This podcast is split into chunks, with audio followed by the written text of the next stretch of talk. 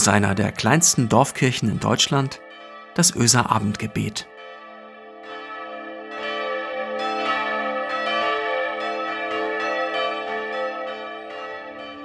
Ein herzlicher Gruß aus der Öser Kirche zum Abendgebet am 19. Dezember. Herzlich willkommen. Für die, die neu dazugekommen sind, ich habe hier der Abendgebetsgemeinschaft das Abendgebets-Du angeboten. Vielleicht muss ich das nochmal sagen, könnte sonst ein bisschen frech daherkommen.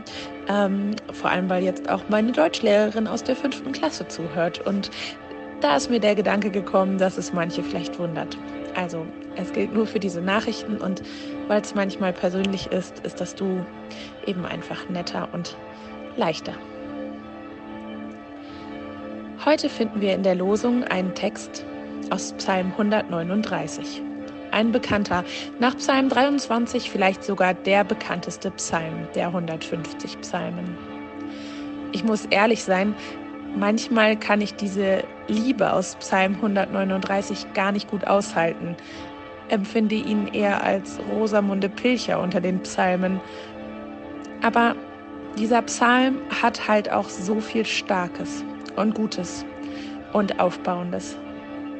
Ich habe mal von jemandem gelesen, der geschrieben hat, Psalmen soll man essen. Man soll sie in den Mund nehmen, probieren, wie einem die Worte schmecken. Es sind nicht immer mundgerechte Happen. Manchmal ist es auch ein harter Knust oder Schwarzbrot, das man gut und lange kauen muss.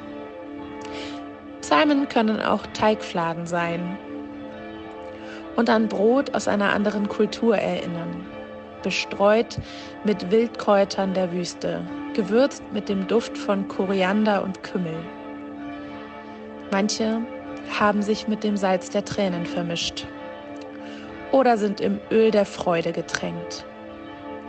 Psalmen soll man essen. Sie können nähren wie Brot und Kraft geben. Sie öffnen unseren Mund und unser Herz für neue Worte, Ideen und Erfahrungen.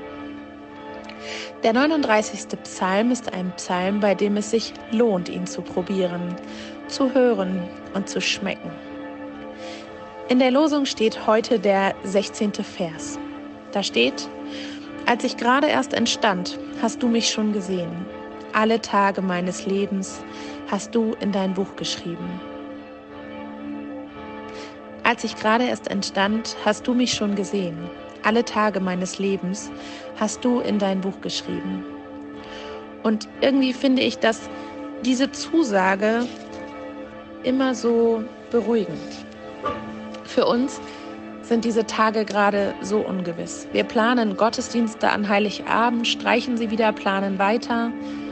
Ganz, ganz anders, klar, aber auch ständig auf der Kippe. Ich liebe Weihnachtsgottesdienste.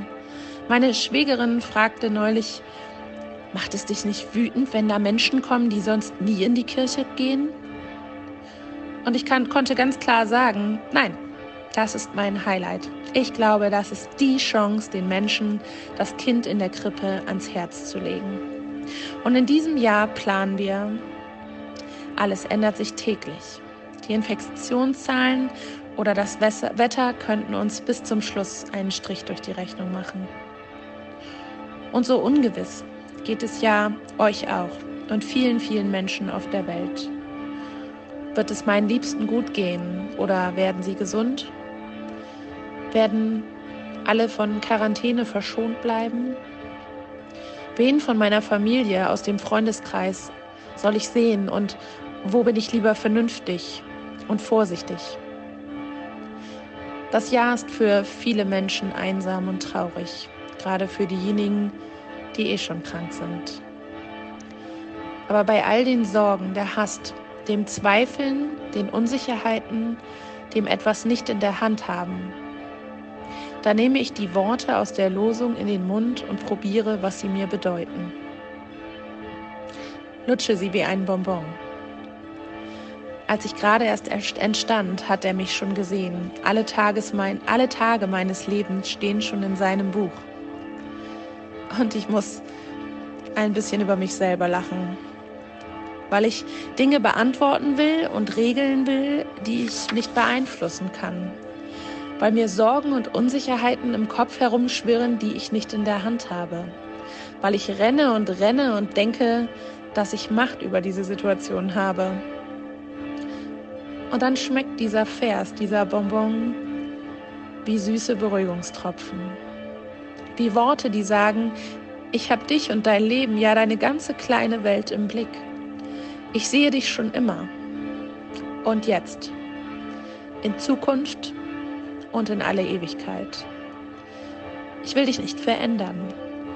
Ich kenne dich genauso wie du bist, mit all deiner Freude und jede deiner Ängste.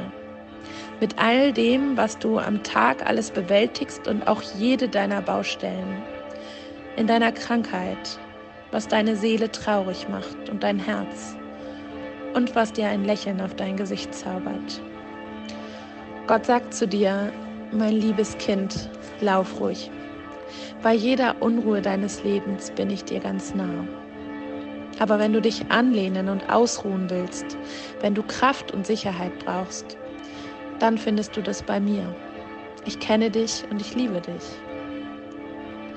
Dieser Gott hat deinen Namen in sein Buch geschrieben. Diese, unsere Namen sind im Himmel geschrieben. Und wie die Umstände in diesen Tagen bei dir auch sind, diese Zusage bleibt. Gott sieht und kennt dich an jedem neuen Tag. Wenn ihr mögt, lasst uns beten mit den Worten aus Psalm 139. Im Gesangbuch Falls ihr eins in der Nähe habt, ist es die Nummer 754. Lasst uns die Worte beten und schmecken.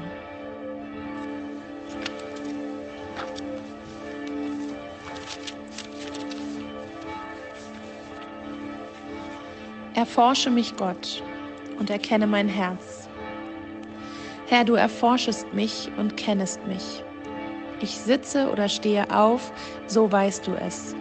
Du verstehst meine Gedanken von ferne. Ich gehe oder liege, so bist du um mich und siehst alle meine Wege. Denn siehe, es ist kein Wort auf meiner Zunge, das du, Herr, nicht schon wüsstest. Von allen Seiten umgibst du mich und hältst deine Hand über mir. Diese Erkenntnis ist mir zu wunderbar und zu hoch. Ich kann sie nicht begreifen.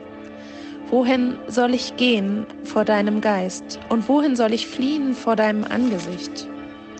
Führe ich gen Himmel, so bist du da.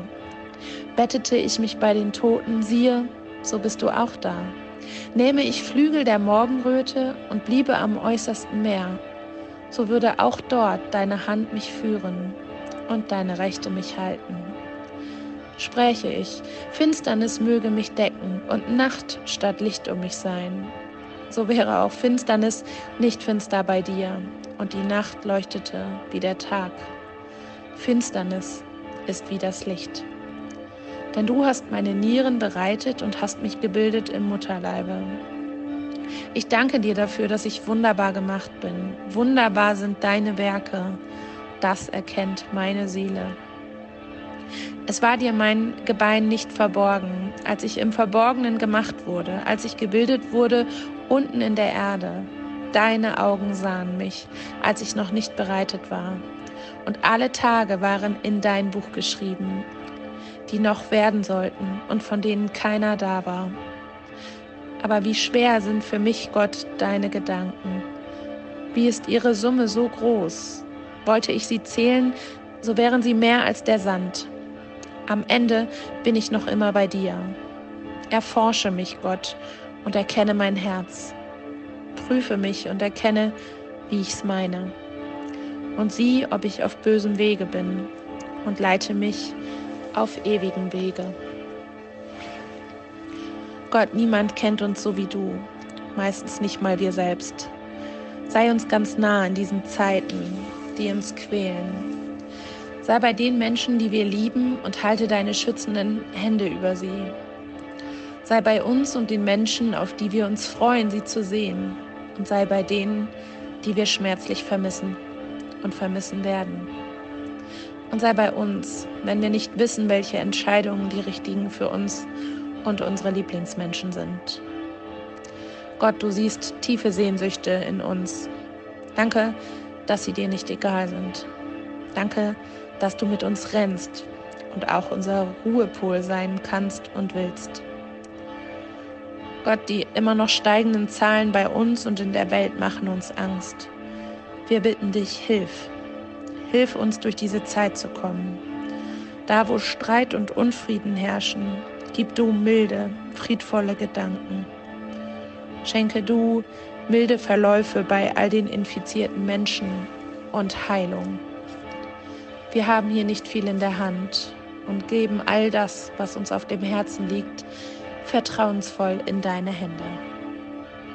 Amen. Und segne dich, so segne dich heute Abend, in der Nacht und am morgigen Tag, dem vierten Advent. Gott, Vater und Mutter, mit dem tröstenden Schoß, auf dem wir Ruhe finden. Jesus Christus, das Licht und die Hoffnung in jeder Dunkelheit. Und die Heilige Geisteskraft, die uns Worte schmecken lässt und uns dann und wann aufatmen lässt und zur Ruhe kommen. Amen.